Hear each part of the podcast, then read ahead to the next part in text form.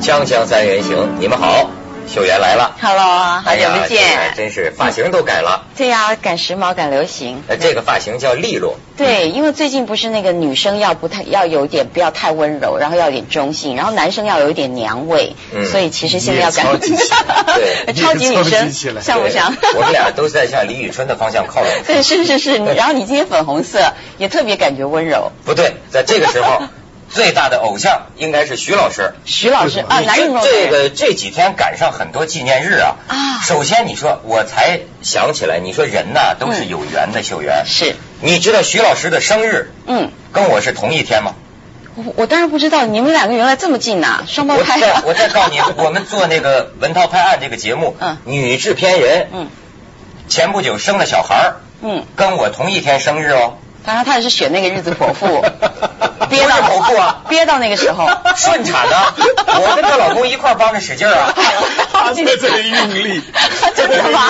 有有嫌疑吗？你所以这这日子老就了不是起，人呐、都很有缘。嗯偏偏九月十号教师节，那徐老师正好到深圳，嗯我们吃了顿饭，所以这这次你应该这个而且还碰到很多我的九月十学生号啊，哎正好碰到这女样子生对，一打然后一进来一帮人，哎，徐老师，徐老师，徐老师，真是不期而遇。香港真的尊师重香道，港学生跑到深圳去。学环去吃了。饭不行吗？ 怎么要循环都？为了老师到哪儿都行，不过啊这边是九月十号。嗯，哎，接着说，然后，那其实台湾为什么是那个总统？ 不是不是，这个孔子诞辰纪念九月二十八。总统跟孔子有关系吗 突然之间，嗯呸孔 子呸哎不过你说的是美国总统呸不过我跟你讲，你听到人家说哇，今天教师节嗯啊，大家为他干杯啊，整个感觉有点像关心弱势群体的感觉。 真的吗？今天教老师师很一弱年势吗？对，教师一年就这一个节，说实在话，人家也不大记得，对不对？没错，现在完全今非昔比了。嗯你知道这最近有一个广泛流传的关键词叫零容忍。嗯很多事情，你比如说香港法庭，呃，不是香港呃这说出现了一种乱伦的那个那个什么案子哈，嗯我们本法庭对这事儿零容忍啊。嗯最近我还看英国一个零容忍，嗯就说现在这个女老师啊上课呀、已经恐怖了，这个学生疯玩啊、闹啊、打呀、就是，然后这个女老师又无处投诉啊，最后她就悄悄带了一个录影机。录下了大概是几分钟的课堂的这个实录，然后向社会公开看。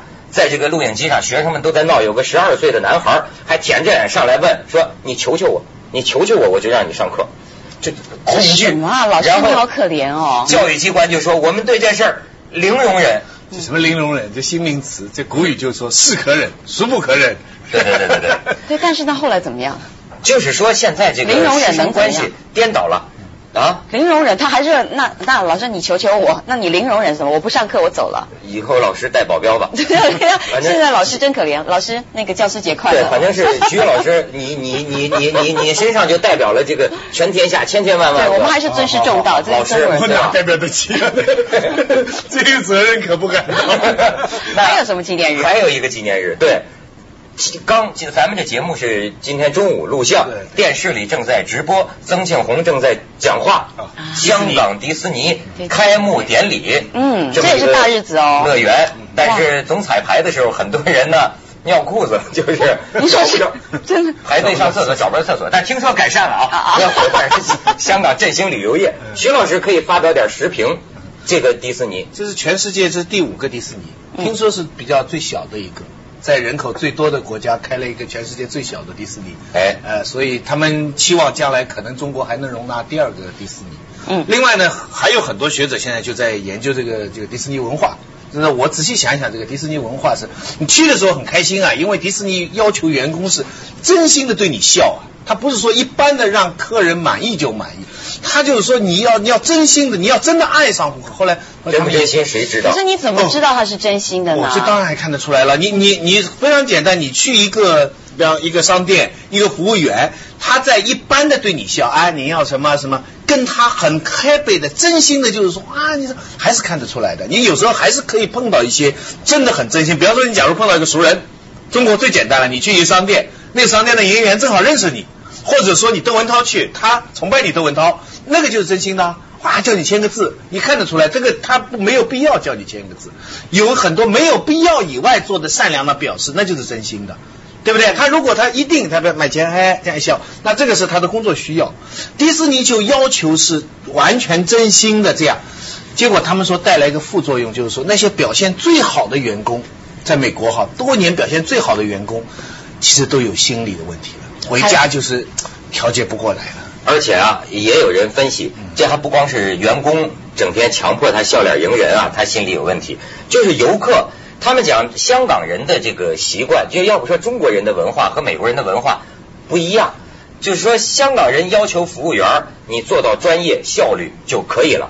呃，但是呢，如果说是一个香港人或者说咱们中国人，看见一个人无缘无故冲你笑啊，他们今天报纸上讲句原话，就中国人会有一种怀疑心理，就是你你雷要强干嘛雷强把我板难了，就是就这个人干嘛没没事干嘛？你有什么想目的想占我什么便宜吗？他啊他他迪士尼要求是，比方说你你坐在那里，比方有个人来捡这个纸，打扫卫生。那在在别的地方就打扫卫生，他不是他打扫卫生过来的时候，他对你听你笑，嗨什么的，你这是很开心吗？什么什么？那我们看到一个一个扫地的人这样跑来笑，不是吗？还有现在这个迪士尼还有一个重大的考验，现在各方的评论啊，就是怎么接待大陆内地的游客。是一个非常大的考验，你知道，因为内地的我们是洪水猛兽吗？不是，比方说一个问题，吐痰。那比方说一个问题啊，吐痰在很多游客，呃呃，不是一下子不不一定能改得过来嘛，有点成习惯了。那假如说有游客已经碰到过这样的情况，那跑到迪士尼这个最 happy 的这个地方，你跑到那哈哈一下，那旁边的人，哎你好，就你要及时上去，趁他没这个之还没前完成之这样前温柔的化解他这个，而且你不然能后他就咽进去了吗？哎然后 卡你住你你知道它里边有两个问题，你弄得不好会歧视内地游客，嗯，但是你如果不好好针对呢，你又迪士环尼境原来的这一套环境又做不下去，嗯所以他们研究现在这是一个重大的课题。我跟你讲啊，你要说这个，我倒想起来，我认识迪士尼的员工，嗯，，这在那是米老鼠一一两个月前 是米一两个月前那 好哎就开始训练。现在讲这企业训练，拿一堆材料，这企业真叫有传统。员工培训第一课，第一句话就是 Walt Disney 说的，永远呃要记住，一切从一只老鼠开始。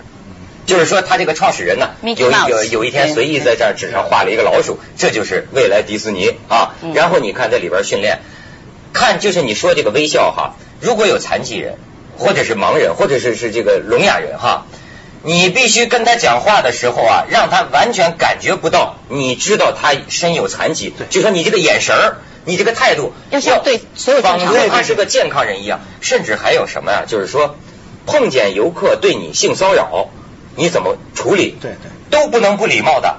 也，但就是怎么，这是所个以美学国问。那方面就提出说，其实它违反人基本人权呢、那个工会方面哈、对就讲因为迪士尼的文化职员也训是人练，呐他对职员的训练超过一般的人权能容纳的地步。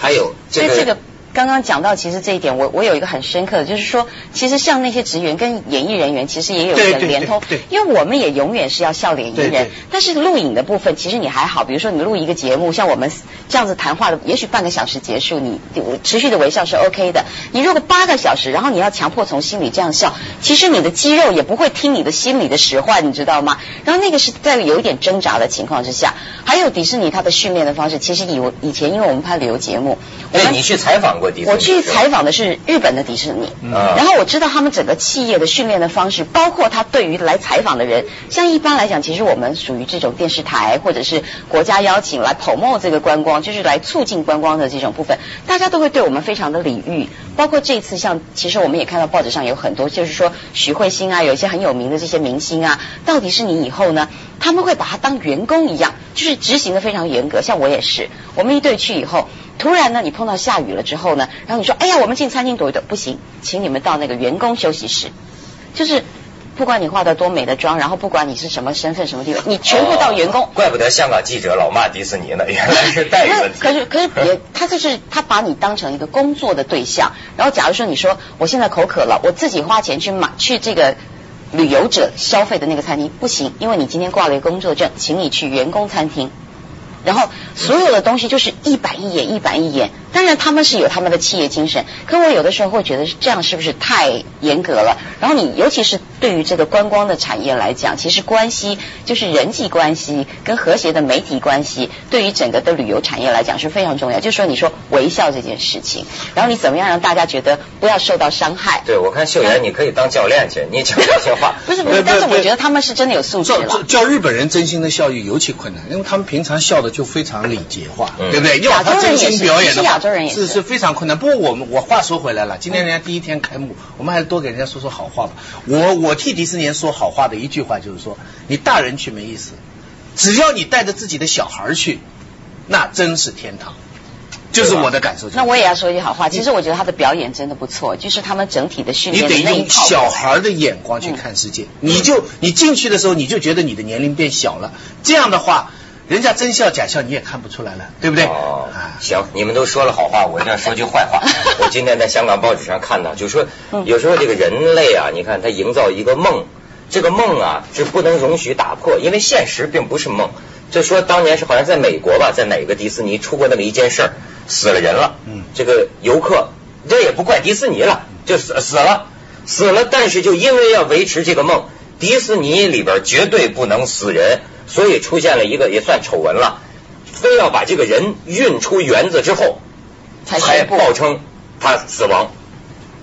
所以这个呃我我我说这事儿不是说迪士尼坏话，是为了引出另一个纪念日，就是实际上呃一方面有梦，一方面这个现实现啊实还是很恐怖啊嗯。九幺幺的纪念日啊，昨天是。对对哦对，对不对有一大堆纪念没日错没错，教师节啊，什么迪士尼，原原来最重要的是九幺幺。嗯九幺幺啊，这个没见小永远小忘不了的。小布什白宫南草坪上低头站半天，在那儿散步呢，就表示哀悼啊。这个这个纪念日，这个纪念日咱们要讲讲什么问题了？要讲讲枪的问题。这个枪啊，咱们广告之后再说啊 这个枪枪枪三人行，广告之后见。 枪枪三人行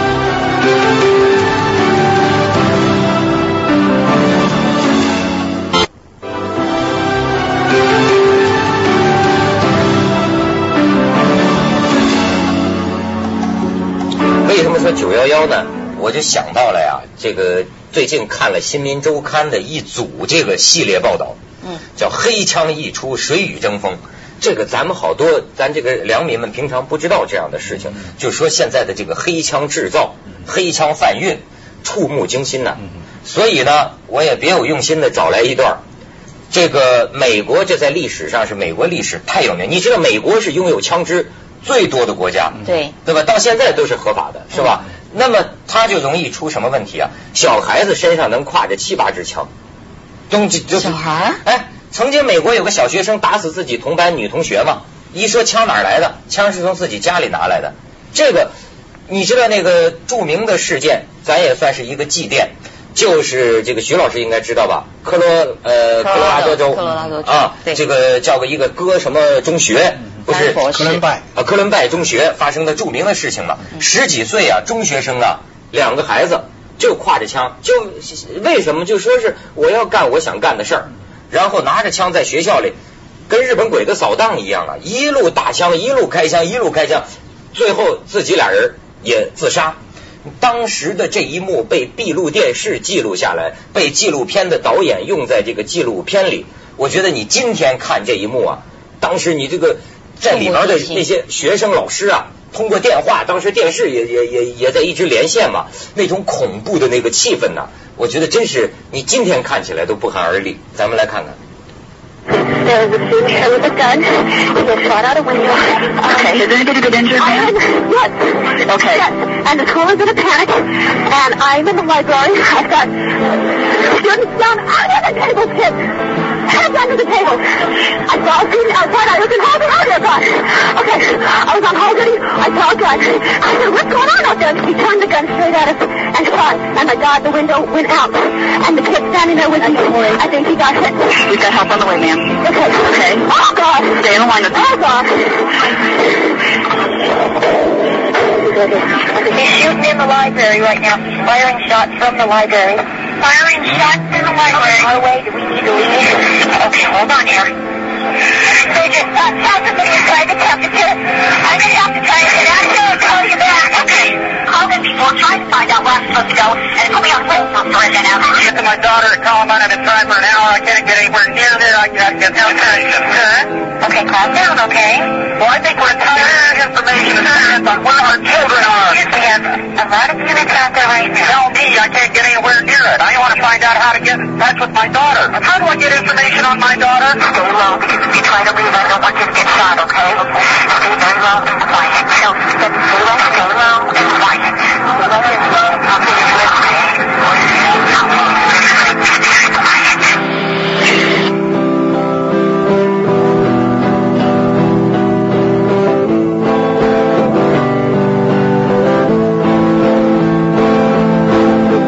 When the shooting was over, Eric Harris and Dylan Klebold had killed 12 students and one teacher. Dozens of others were wounded by the over 900 rounds of ammo that were fired. 九百发子弹，嗯，天哪，这是真是太恐怖，触目惊心。美国的是宪法是，它是这样说：一七九一年的一个宪法的第二修正案规定有一条叫“人民保存武器和佩戴武器的权利不容侵犯”。这是所以有人说枪支是美国文化的核心，但是全世界欧洲啊、日本啊都都不是，它跟社会制度、跟资本主义什么都没关系。因为早期美国早期开发的时候的移民白人，他觉得我只有自己佩戴枪，我才能保安全保卫我自己。这个观念，作为我我也在美国生活过，作为一个中国人，我完全不能理解，因为我觉得，比方窦文涛，你觉得，你现在假如觉得一个城市治安不好，比方深圳治安不好，广州，给你一支枪，你就觉得安全了吗？对不对？首先，你觉得你带了个枪是很很不安全的一件事情，人家要打你，你有枪能保卫吗？完全不，人家可能有更多的枪，而且你看，而且你睡着的时候，人家砍你一刀就行了，对不我对？我觉得这个这枪，我就是这个武侠小说里的观念，嗯这个刀剑枪啊嗯，它是不祥之物。对就我觉得你要给我一支枪，我觉得这辈子恐怕总得有机会用一可个。是我说，对可是我对说啊，老实话，真的这个枪支其实对某些人来讲，的确有这个保护的作用。你看，像这次 Katrina 飓风侵袭这个新奥尔良，然后有一个访问的镜头，我记得很清楚，一个非常斯文的，然后爸爸型的男孩子，然后他说我从来没有碰过枪，但是我现在一定要买一支，因为我也许不会受到其他枪支，但是如果他拿起他的东西来打我，来强奸我的女儿，来侵害我的时候，我至少有一个枪，我可以保护我的家人。所以他那个时候其实嗯对但是但是不会用，然后或者是说用在不正当的地方，还是很可怕。你的枪战就是因为他们都有枪。你知道我今天在这个火车上看那个有线新闻，我才觉得抗洪救灾的嘛，你能想到吗？这咱解放军都不带枪的嘛。嗯现在那个新奥尔良现在洪水退了，说开始清理垃圾了。可是我怎么在电视镜头上一看，几个国民警卫队的要进一间民房啊，拿端着那个那个枪啊，咔还是跪姿，好像先看了，这就是因为前几天一直在枪战。就我后来也研究了一下，徐老师，美国的这个制度啊，这个政府啊，非常有意思。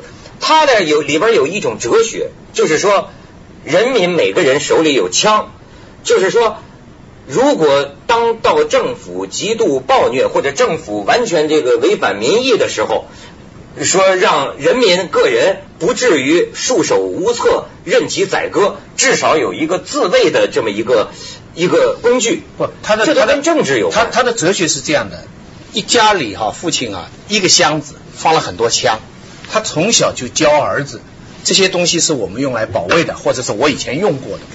为什么美国两亿多人，两亿多支枪，几乎人手一枪？他的假定是人是理性的动物，他有能力控制自己的行为。嗯绝大部分正常的人，因此他有了枪，不代表他会去做坏的事情，嗯哼 而他可以用来保卫自己。所以他中们是国人用善良跟中国天真人的在出发哲学点。上不接受这一条的，中国人是保卫自己的责任是要由国家负的，要有官负的是，对不而且对？你你想给我一支枪，我吓都吓死了。这个是不可思议的。你要是现在，咱们就说中国人每人有一支 枪，咱们这个但是现在百分稳定不可的能的局面，这个和谐社会当然不可能可是现在你知道 接下广告，人太有锵办法锵三人 行，广告之后见。